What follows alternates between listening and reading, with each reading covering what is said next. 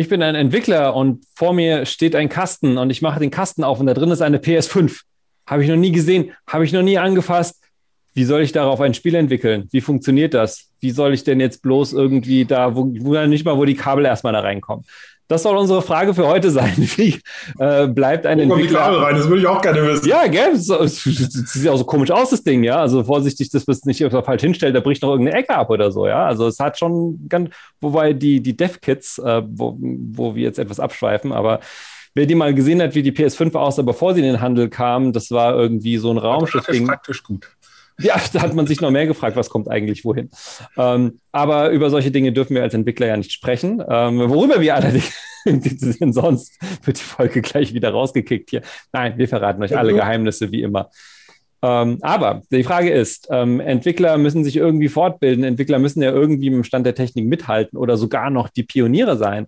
Äh, denn ähm, es reicht ja nicht nur, dass man weiß, wie das Ding funktioniert, sondern man entwickelt Spiele ja oft, die in zwei oder drei Jahren rauskommen. Und da müssen wir ja die Dinger für etwas, was vielleicht noch gar nicht da ist, entwickeln. Wie funktioniert das alles? Wie bilden wir uns weiter? Wie kommen wir zu Wissen? Das soll heute das Thema sein. Äh, wir sind nochmal eine Runde, wo alle Leute Jan heißen. Das heißt, wir versuchen uns nochmal mit, vielleicht wieder mit Vor- und Nachnamen vorzustellen. Ich bin Jan Klose von Deck 13. Jan Wagner von Owned by Gravity. Und Jan Theisen von Kingart. Ja, und ähm, hat denn jemand von euch dieses Erlebnis gehabt, was ich geschildert habe, und da kam auf einmal so eine PlayStation an und ihr habt euch gewundert? Oder ist das nur Fiktion und äh, die Leute gucken sich das Ding an, wissen schon alles irgendwie, ist ihnen ein leichtes und, und los geht's? Ich meine, bei der PlayStation ist noch der Vorteil, dass es da tatsächlich eine, eine vernünftige Dokumentation gibt und dass man nachgucken kann und dass es Beispiele gibt und so. Also das heißt, das ist noch relativ einfach, zumindest jetzt bei der PlayStation 5. Das ist jetzt wieder der richtige Zeitpunkt, um über die PS3-Anleitung auf Japanisch, die tausendseitige zu sprechen. Aber naja, ähm, also das ist tatsächlich äh, relativ simpel. Aber wir haben natürlich ähm, haufenweise einfach Technologien und irgendwelche äh, Geschichten, die halt immer wieder neu sind, womit sich Leute beschäftigen müssen. Wenn jetzt, keine Ahnung, auf einmal Raytracing-Thema ist oder es kommt eine neue, ähm, irgendeine neue Technologie daher oder auch einfach ähm, Dinge wie ähm, ähm, Marktentwicklung oder was andere Spiele gemacht haben. Also wenn man irgendwie sagt, oh, ich habe vor ein paar Jahren mal, keine Ahnung, ein RTS gespielt, jetzt machen wir ein RTS und äh, das wird es ja wohl sein, dann äh, hat man natürlich ein Problem, weil man erstmal gucken muss, was ist so der aktuelle Stand und was haben andere gemacht. Insofern bei uns ist es schon so, dass, dass Leute in ihren Themen ähm, sehr aktiv dahinterher sind und versuchen auf dem, auf dem Laufenden zu bleiben. Erstmal so aus mal persönlichem Interesse. Und immer wenn dann etwas äh, daherkommt, wo, wo Leute der Meinung sind, okay, damit müssen wir uns ernsthaft beschäftigen, weil das äh, halt sehr hilfreich sein könnte fürs nächste Projekt oder das ist was, wenn wir das nicht haben, dann gibt es ein Problem, dann wird da eben durchaus Zeit für freigeschaufelt und entweder geht es dann auf eigene Faust ins, äh, ins YouTube- und Forenland und man versucht irgendwie äh, was darüber zu lernen. Oder es gibt Entwicklerkonferenzen oder ab und zu ähm, werden dann eben auch, auch wirklich Fortbildungen gemacht oder man macht irgendwelche internen Geschichten, dass dann halt äh, einer, der es sich angeguckt hat, anderen Leuten das beibringt. Also das, das ist ein relativ großer Faktor tatsächlich, weil man einfach da nicht, nicht stehen bleiben kann. Man kann generell äh, ja in der Spielentwicklung auch in den anderen Bereichen nicht stehen bleiben, nicht nur in der Programmierung, sondern auch, du hast gerade Raytracing erwähnt, äh, äh, gibt sehr, sehr viele Sachen, die in jedem Bereich eigentlich äh, erfordern, dass man sich weiterbildet. Ähm, unser Thema heute basiert ja mal wieder auf einer Zuschauerfrage und äh, Evo hat hier die Frage mit reingebracht und ähm, wollte explizit wissen, gibt es wirklich sowas wie Fortbildungen. Du hast es kurz erwähnt gerade, Jan, aber kann man sich das wirklich so vorstellen, dass irgendwie kommt die PS5 und dann wird man irgendwie da zu Sony eingeladen oder, oder ist das eher jetzt die Ausnahme und man googelt doch dann irgendwie oder versucht Leute anzurufen, die jemand kennen, der jemand kennt? Also das gibt schon. Also ähm, bei der bei PlayStation war es, glaube ich, tatsächlich diesmal nicht so, aber zum Beispiel als die Switch rauskam, sind wir ähm, äh, zu Nintendo eingeladen worden und die haben uns das gezeigt und haben halt schon mal, ähm, ich sag mal, Hinweise gegeben, was vielleicht geht und was nicht geht und was man vielleicht im Hinterkopf behalten sollte. Ähm, wenn's, wir arbeiten ja mit Unity, der Unity Engine, ähm, die haben halt auch laufend äh, die Unites, also eine Messe sozusagen, wo die halt neue Dinge vorstellen und wo dann Entwickler mit Entwicklern der Engine sprechen können. Äh, da waren immer mal Leute von uns, also das gibt schon. Und dann ähm, jetzt Corona-bedingt, ähm, in den letzten zwei Jahren etwas schwieriger, aber die GDC, das ist die Game Developer Conference, das ist so die große Spieleentwickler, Spieleentwicklerkonferenz, wo halt neue Technologien vorgestellt werden oder wo Spieleentwickler darüber berichten, wie sie ihre Spiele entwickelt haben. Und ähm, das ist schon was, was, wo entweder Leute von uns sind, aber es gibt auch die GDC Vault, wo man sich sozusagen die, die Aufzeichnungen angucken kann von irgendwelchen Talks. Und äh, das passiert regelmäßig, dass Leute bei uns ähm, sich das angucken. Und wenn wir ein neues Projekt beginnen, dann gibt es irgendwo einen Doc, wo ich sage mal, hier, das sind die 20 Talks, die sich jeder zu dem Thema mal angeguckt haben sollte, ähm, weil dann eben man einfach versucht, von den Erfahrungen zu, äh, anderer zu lernen. Ne? Und wenn dann, wenn man ein neues Projekt macht und ein anderer hat schon zehn Projekte in dieser Richtung gemacht, dann macht es natürlich sehr Sinn, äh, sich, äh, sich deren Erfahrungen anzueignen. Es gibt schon verschiedene Wege, daran zu kommen. Ja, es gibt, es gibt, glaube ich, zwei, zwei Bereiche. Das eine ist, was du jetzt gerade genannt hast, sind so diese klassischen Fortbildungssachen, äh, Webinare, Intro-Sachen, also wo es um die großen High-Level-Themen geht. Also was ich, neue Technologie XY, äh, keine Ahnung, neue Animationssachen, so geht das jetzt. Äh, hier ab jetzt könnt ihr alle, äh, keine Ahnung, äh, alle, alle Gesichtsanimationen automatisieren oder whatever. Also da, da gibt es eine ganze Menge Themen, die, die sind Software getrieben, die sind meistens von großen Unternehmen oder eben vom Plattformhalter. Da gibt es Dokumentation zu, da gibt es dann äh, Webinare zu und im Zweifelsfall gibt es bei den meisten dann auch noch ein, äh, irgendeinen Kunden in, in Richtung Kunden, also Entwickler schauenden Menschen, der halt in Foren und sowas äh, aktiv ist und was beantwortet. Also du kannst Leute fragen. Was, was auch dann oft, wie du schon sagst, bei uns auch, sind die persönlichen Interessen der Menschen. Also uns Programmierer finden halt Technologie geil und deswegen bleiben die up to date.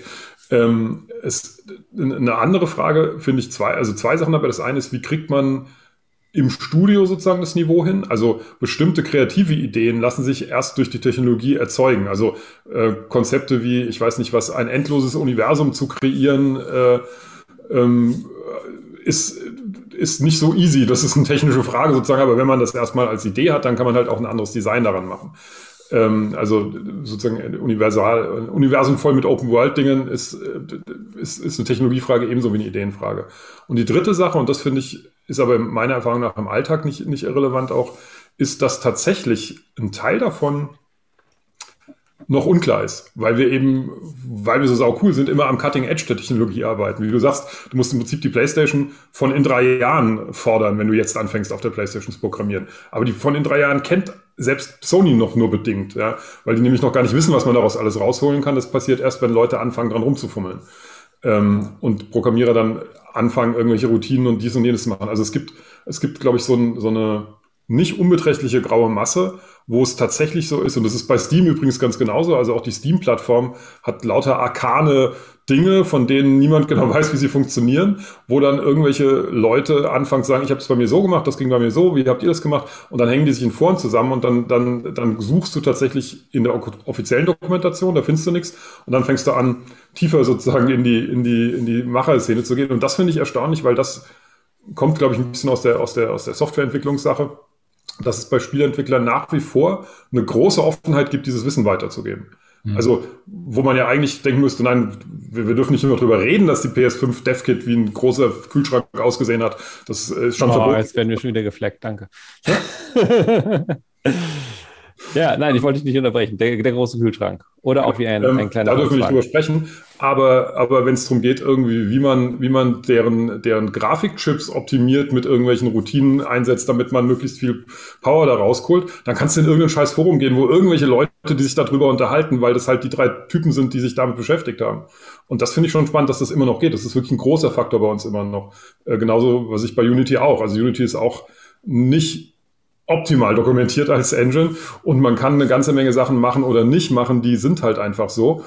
Und das muss man, muss man rausfinden, indem man das entweder 15 Mal falsch macht und sich wundert oder halt mit irgendwelchen Leuten redet, die das schon gemacht haben. Also das, ja. das ist ein großer Faktor in der, in der Weiterbildung, den, den ich so aus anderen Bereichen nicht im gleichen Maße kenne, in dieser Offenheit ich muss sagen, ich bin extrem immer fasziniert davon, wie gerade auch auf den Entwicklerkonferenzen oder eben den Vorträgen, die man sich danach vielleicht irgendwo anschauen kann, wie offen die Leute über ihre auch neuen Erkenntnisse sprechen. Also nicht nur darüber zu sagen, ja, so und so funktioniert die und die Plattform. Das ist ja auch schon mal toll, dass man das irgendwo lernt. Aber wirklich sowas wie, wir haben hier ähm, in unserer Programmierung für unser Spiel eine neue Technik gefunden, wie man Schatten darstellen kann oder effizienter oder schneller äh, darstellen kann, wo man sagt, wow, das gibt euch doch einen richtigen Vorteil in eurer Entwicklung, dass eure Sachen toller aussehen oder schneller laufen.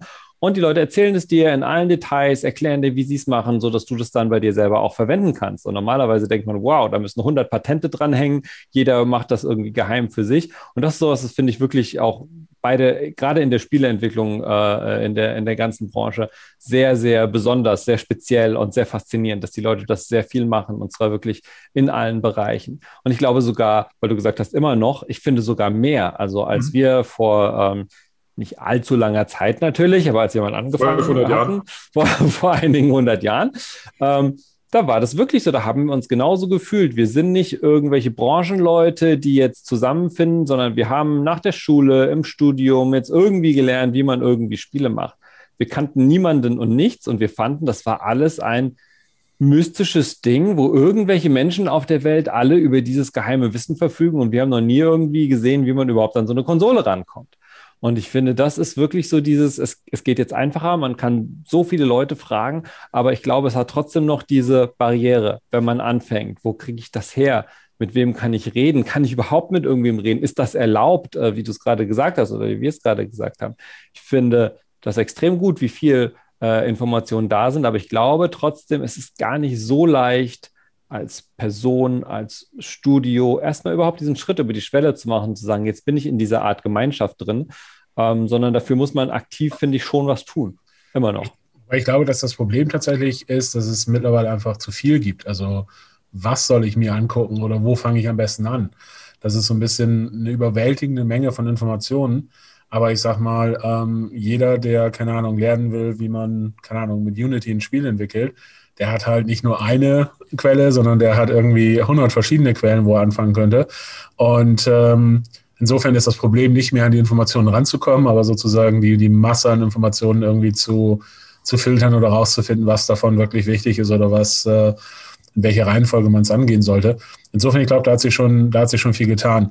Und ich glaube, es ist einfach für Spieleentwickler ganz allgemein auch einfach wichtig, ähm, am Ball bleiben zu wollen. Das ist dieses, was, was ähm, Jan Wagner vorhin meinte mit Programmierer äh, mögen Technik und deswegen bleiben sie äh, interessieren sich dafür und bleiben am Ball. Und das gleiche gilt aber auch für Grafiker oder für Animatoren und keine Ahnung. Und jeder versucht halt irgendwie, weil sie Bock drauf haben und weil sie das interessiert, ähm, sozusagen, ja, da äh, sich alles anzugucken, was irgendwie neu ist. Und wir haben häufig auch innerhalb der Produktion eher das Problem, dass ähm, Leute zu begeistert von irgendwelchen neuen Dingen sind und diese neuen Dinge gerne im Spiel hätten und man dann sagen muss, hey, Weißt du, dass wir können jetzt nicht das halbe Spiel nochmal umbauen, weil es jetzt was Cooles Neues gibt. Lass uns das, lass uns das im nächsten Spiel machen.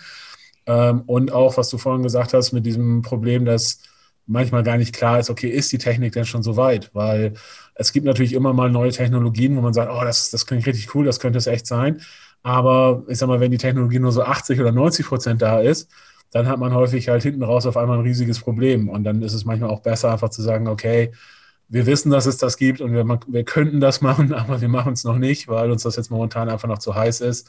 Und wir warten einfach, ich sag mal, eine Runde ab und machen es im nächsten Spiel. So, ne? Das ist ja auch, also das, das ist vielen Leuten nicht so klar dann immer, aber also gerade bei den Engines, sowohl bei Unity, also bei Unity noch mal mehr, äh, aber auch bei der Unreal Engine, ähm, ist ja selten ein Spiel auf der neuesten Version entwickelt. Die, also, weil ich fange halt an, da ist das noch sieben Versionen zurück und ähm, bis ich fertig bin, habe ich aber immer noch nicht die neueste Version unbedingt aufgespielt, weil ich eben nicht einfach von Version zu Version fröhlich switchen kann, weil dann fliegt mir das Ding um die Ohren. Und bei manchen Versionen ist es einfacher, bei manchen Spielen werden die Bereiche nicht so äh, sozusagen betroffen, die dann vielleicht die neue Version ändert. Aber du kannst, du kannst eben auch nicht einfach umswitchen. Das heißt, ähm, auf der einen Seite wollen wir technisch sozusagen immer total vorne dran sein, auf der anderen Seite müssen wir qua Software konservativ sein und eigentlich am liebsten immer mit irgendwas arbeiten, was schon zwei Jahre lang äh, auf der Straße getestet wurde ja. und, und schön, schön irgendwie, äh, wo, wo, alles bekannt ist. Und das ist, das ist so ein Zwiespalt, ähm, in, in dem man sich gleichzeitig auch immer bewegt. Also nur weil es gehen könnte, das zu machen, äh, ist, ist in der Tat dabei, also glaube ich nicht so sinnvoll. Und es gibt eben auch, also das meinte ich mit diesem, das informelle Wissen darüber ist, ist glaube ich, schon so auch, dass, dass du sozusagen eine Weile lang sehen willst, was sagen die anderen dazu und dann kannst du halt auch ein bisschen besser einschätzen, ähm, macht das Sinn, weil, weil unter der Haube dann die coolen äh, Raytracing-Demos ähm, doch ganz anders und viel komplizierter funktionieren oder nicht so gut funktionieren, wie es den Anschein hatte. Also der, der Teufel liegt da sehr im Detail, glaube ich. Ja. Um, ähm, wir ja, bei Allen Harvest, wir haben zweimal die, die Engine geupdatet. Ähm, jetzt Release war mit der 2019er Version, obwohl es die 2020er schon gab. Mhm. Wir überlegen jetzt gerade für die nächsten Spiele, ob wir die 2020er oder die 2021er Version geben, nehmen, weil die 21er Version halt noch nicht stable ist. Und das ist natürlich dann auch wieder so ein Ding, okay, wenn wir jetzt in 2000 oder Mitte 2021 ein neues Projekt anfangen, dann fangen wir vielleicht mit der 2020er Engine an und das Spiel kommt aber erst 2024 raus. Und das sind natürlich riesige, riesige Zeiträume. Und wenn dann, ich sag mal, in der 2024er Version ähm, das super neue irgendwas-Feature drin ist, dann ist das halt nie Diskussion gewesen, ob das noch in das Spiel reinkommt oder nicht, weil wir tatsächlich dann, ich sag mal, drei Jahre oder vier Jahre in der Vergangenheit sitzen. Was halt auch total oft unterschätzt wird, äh, auch kennen wir ganz gut, weil wir haben ja hier mit unserem äh, Spotlight-Programm auch immer ähm, relativ äh, engen Kontakt mit neuen äh, Indie-Teams, äh, die dann ihr erstes Spiel machen und äh, sehr oft kommt da der Gedanke zu sagen, ja, aber wir wechseln nochmal die Engine oder wir wechseln nochmal die Engine-Version und dann geht's weiter. Und wo wir immer sagen, wenn ihr die wechselt, dann verliert ihr vielleicht einen Monat, aber vielleicht verliert ihr auch ein Dreivierteljahr. Ähm, und meistens denkt man sich, ah, wieso denn? Ich lade die neuen Sachen runter, es wird mal kompiliert und so. Und auf einmal merkt man, oh, das geht nicht mehr. Viel geiler nicht mehr. Ja, genau. Und das ist doch alles geiler und schneller. Ich bin nicht blöd und arbeite jetzt mit der alten Version weiter, wenn es eine tolle neue Version gibt. Ich habe die Videos gesehen, von denen wir gerade gesprochen haben. Ähm, und äh, dann erst merkt man irgendwie, oh je, gut, im Detail, äh, auch wie du, Jan Wagner, gerade gesagt hast, mit den Raytracing äh, schönen äh, Vorführprogrammen, die sind vielleicht ganz nett, aber dann gehen wir wirklich ins Detail. Ähm, und auf einmal kann es dir das ganze Projekt wirklich um die Ohren hauen. Und das, das äh, ist schon eine Sache, die, die man leicht äh, unterschätzt. Das heißt, teilweise ist zwar die Fortbildung toll, aber man muss sich auch manchmal am Riemen reißen, sozusagen nicht nur die neuesten, äh, besten Sachen zu verwenden. Wobei ähm, ich da noch einen Punkt sehe, den du, Jan Tyson, gerade gesagt hast, nämlich die Leute würden am liebsten immer das, das Neueste verwenden, das sie sich gerade angelernt haben oder das sie gerade rausgefunden haben. Es gibt auch noch den negativen, äh, entgegengesetzten Fall, ähm, gerade bei größeren Projekten oder wenn es mal stressig wird, nämlich, dass Leute, ähm, ich sag mal, früher oder im Projekt davor, als die Welt noch schön war und das Gras noch grün war, da haben die die Zeit gehabt. Da haben die sich jeden Tag eine Stunde die neuen YouTube-Videos angeguckt, die neuen Artikel durchgelesen. Aber jetzt sind sie in der Phase, wo sie vielleicht ein Jahr ein kompliziertes Spiel fertig machen müssen und auf einmal können sie das nicht mehr. Und die sitzen an ihrem Tagesgeschäft oder haben vielleicht auch eine neue Aufgabe als Teamleiter übernommen oder sowas und sind nicht mehr so da drinne. Da kann es durchaus passieren. Und wir hatten das in verschiedenen Bereichen schon, dass die Leute gesagt haben, wow, jetzt ist ein Jahr rum oder sogar zwei und ich bin abgehängt. Ich habe eben genau nicht das Wissen. Ich habe mich nicht fortgebildet. Ich habe gearbeitet. Ich habe vielleicht auch von euch äh, Firma gar nicht die Chance gehabt. Ihr habt mir nicht die Zeit dafür eingeräumt oder der böse Publisher, weil er uns so gedrängelt hat oder so. Aber auf einmal habe ich das Gefühl, es entwickelt sich so schnell alles, dass jetzt auf einmal andere Leute das Wissen haben und ich habe es nicht mehr. Also das ist bei uns durchaus passiert, dass Leute da gesagt haben, ey, ich wollte gerne mich fortbilden, die tägliche Arbeit hat es nicht ermöglicht, jetzt stehe ich in der zweiten Reihe. Ich glaube, sowas auch so, bei euch. Das ist so auf jeden Fall und vor allen Dingen auch ähm, innerhalb des Teams oder innerhalb der Firma gibt es dann auch wieder ganz unterschiedliche Wissensniveaus, so, ne? weil ähm, das ist auch häufig das Problem, dass dann, ich sag mal, selbst innerhalb einer Abteilung nicht jeder auf demselben Stand ist und ähm, dann spricht man mit dem einen und man hat das Gefühl, nee, denen ist das alles völlig klar, worüber wir reden und dann zwei andere wissen aber auch nicht, ähm, äh, also denen fehlen halt die Grundlagen für. Und ähm, das ist bei uns jetzt immer, immer mehr ein Thema, dass wir halt überlegen, wie kriegen wir überhaupt ähm, so Wissensvermittlung innerhalb des Teams hin. Weil wir haben halt drei verschiedene, oder äh, innerhalb der Firma, weil wir haben drei verschiedene Teams. Und ähm, wir haben halt nur relativ wenige Leute, die an mehr an, als ein Projekt zur selben Zeit arbeiten. Und man hört dann ab und zu immer mal, ja, wir arbeiten gerade an an X und dann überlege ich so, hä, das andere Team hat das gerade vor, vor ein paar Wochen aber schon gemacht, frag die mal. Und dann, oh ja, okay, cool. Und das ist natürlich auch so ein, so ein Fall, je größer es wird und, und je komplexer es wird, ähm, dass es dann immer so ein bisschen so kleine Inseln gibt, die halt wissen, wie es geht, aber das heißt noch nicht, dass es die ganze Firma weiß oder jeder, der es wissen müsste. Und das ist halt äh, ja eine weitere Herausforderung. Also wir überlegen tatsächlich, wie wir es machen, ob wir so eine Art interne GDC machen oder ob wir, keine Ahnung, aber das kommt halt mittlerweile so häufig vor, dass man, dass man sich da schon irgendwie ähm, ein System wünscht.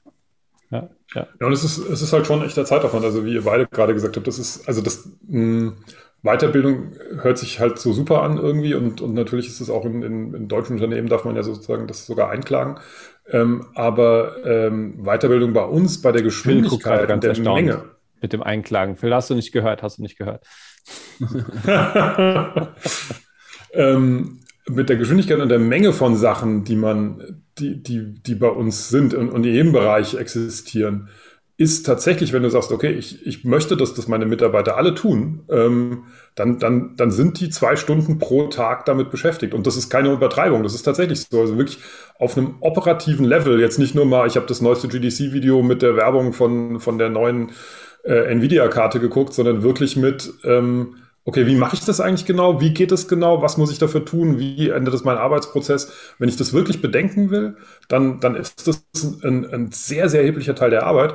Und, und wir sind so ein bisschen, in, uns geht es auch so, obwohl wir ein kleineres Team sind, äh, dass wir ein bisschen sozusagen zerrieben sind zwischen, hm, ähm, äh, machen wir das jetzt oder, oder machen wir unseren alten Scheiß, wo wir wissen, wie es geht und, und äh, verschieben das auf übermorgen mit, dem, mit, dem, äh, mit der Zukunft. Ähm, und das, das wird qua der Komplexität, also wir haben viele Plattformen, wir haben viele Engines, wenn du, wenn du sozusagen einen Blick halten willst, allein schon, nehmen wir jetzt die Unreal oder nehmen wir Unity? wir haben diese Entscheidung an irgendeinem Punkt getroffen, haben uns das genauer angeguckt. Seitdem haben wir keinen wirklichen Arbeitsvergleich mehr. Jetzt sind wir halt auf Unity, weil ist halt so. Ob für unser nächstes Projekt Unreal vielleicht doch besser wäre oder, oder eine eigene, was ganz anderes machen oder so, das, das, den Aufwand zu treiben, das ist schon erheblich. Also das, das ist tatsächlich eine Herausforderung, glaube ich, die, die wir alle haben. Und dann oft, oft ist es dementsprechend auch erratisch. Also oft ist es dieses, ich habe was gesehen, was die anderen gemacht haben, das will ich auch haben. So, oh, wie haben die das denn gemacht? Das sieht ja cool aus. Und dann, dann fängt man an, sich damit näher, näher zu beschäftigen. Ja. Oder auch so eine Projektphasenkiste, ne? wie, wie Jan ja. eben meinte, dass man eben sagt, okay, am Anfang muss man sich einmal damit beschäftigen, was gibt es Neues, was wollen wir machen und so weiter und so fort. Aber vielleicht dann später im Projekt kann man es eh nicht mehr reinpacken und dann ist es vielleicht auch nicht ganz so wichtig, wenn man nicht mehr so die ganz aktuellen Informationen hat, sondern dann schaut man sich das wieder fürs nächste Projekt an. Also ich habe hab eben geguckt, ich habe ähm, für das eins der nächsten Projekte, die wir machen, habe ich sowas bei 1000 Stunden in, in Research und, und mich überhaupt auf den Stand bringen, was machen wir da eigentlich. Ja. Und das ist natürlich, das sind Monate Arbeit. Das kannst du halt natürlich nicht einfach mal so, ja, das macht einfach jeder, sondern da muss man schon irgendwie zusehen, dass man da, ähm, ja, äh, dass man dann irgendwie die, die wichtigsten Informationen filtert und vermittelt. So, ne? Also das heißt, man kann zusammenfassend schon sagen, äh, einerseits, das muss wohl organisiert sein. Wie kriegt man das hin, überhaupt in seinem Projekt sich sowohl fortzubilden als auch das Richtige dann anzuwenden für sein Projekt. Als auch auf der anderen Seite, es hat schon viel mit Hands-on, selber holen, selber nachschauen, äh, filtern, was sind die richtigen Quellen zu tun. Ähm, ich glaube, was schon rauskam, war, ähm, es findet dauernd Fortbildung statt. Es findet in jedem Team, bei, bei, jeder, bei jedem Unternehmen Fortbildung statt. Manchmal kommt es einem gar nicht so vor, weil man vielleicht gar nicht die neueste Engine verwendet, weil man vielleicht gar nicht die neuesten Features jetzt gerade einbaut, weil man eben vorsichtig sein muss, weil man eben schon lange dran arbeitet und das nicht gefährden darf. Aber ich glaube, was auch rauskam, ist, eigentlich gibt es nie genug Zeit für Fortbildung. Eigentlich ähm, macht es immer Sinn, ganz vorne mit dabei zu sein, sich weiterzubilden, weiterzukommen und irgendwie muss man es in dem Alltag unterbringen. Oft ist es tatsächlich gar nicht so sehr das Finanzielle, sozusagen das Geld zur Verfügung zu stellen, um Fortbildung zu ermöglichen, eine Konferenz zu besuchen. Oft ist es tatsächlich die Zeit und der Projektalltag zu sagen, okay, wie kriege ich das noch äh, währenddessen hin? Und ich glaube, alle Teams, äh, da es nach oben offen ist, sind, glaube ich, immer gut beraten, zu versuchen, mehr Zeit dafür äh, zur Verfügung zu stellen, vor allem auch auf die Mitarbeiter zu hören und zu sagen, okay, hier müssen wir was machen, hier müssen wir weiterkommen. Und ähm, ja, ich glaube, es ist eine, eine ewige Baustelle, sowohl von dem, was man lernen kann, als auch wie man verbessern kann, die Leute wirklich dazu äh, äh zu bringen, dass sie, dass sie die Chancen dafür haben. Ähm, ja. Problemlos 100 Prozent oder auch 200 Prozent seiner Zeit mit Fortbildung. Ja. Fortbildung ist immer gut, ja, und immer wichtig. Ähm, ja, ähm, von, von euch sind wir natürlich auch immer gespannt, äh, nicht nur, wie ihr das Thema seht, ob Firmen das gut machen, sondern auch, was würdet ihr euch eigentlich wünschen, wenn ihr bei so einer Firma arbeiten würdet? Was würdet ihr euch auch wünschen, was vielleicht Indie-Teams äh, dahin kriegen würden? Ähm, arbeitet ihr irgendwo und äh, habt noch ein paar positive Beispiele oder seht noch ein paar kritische Punkte? Immer her damit, schreibt uns in die Comments, schreibt uns auch gerne, was für Themen ihr gerne behandelt hättet mal in der nächsten Folge. Wir greifen die, wie ihr seht, immer wieder sehr, sehr gerne auf. Ähm, ansonsten, ja, wir freuen uns, wenn ihr uns weiter äh, zuschaut auf YouTube, GameStar oder zuhört im Podcast und ähm, freuen uns auch aufs nächste Mal mit euch. Bis dahin, macht's gut. Ciao. Ja.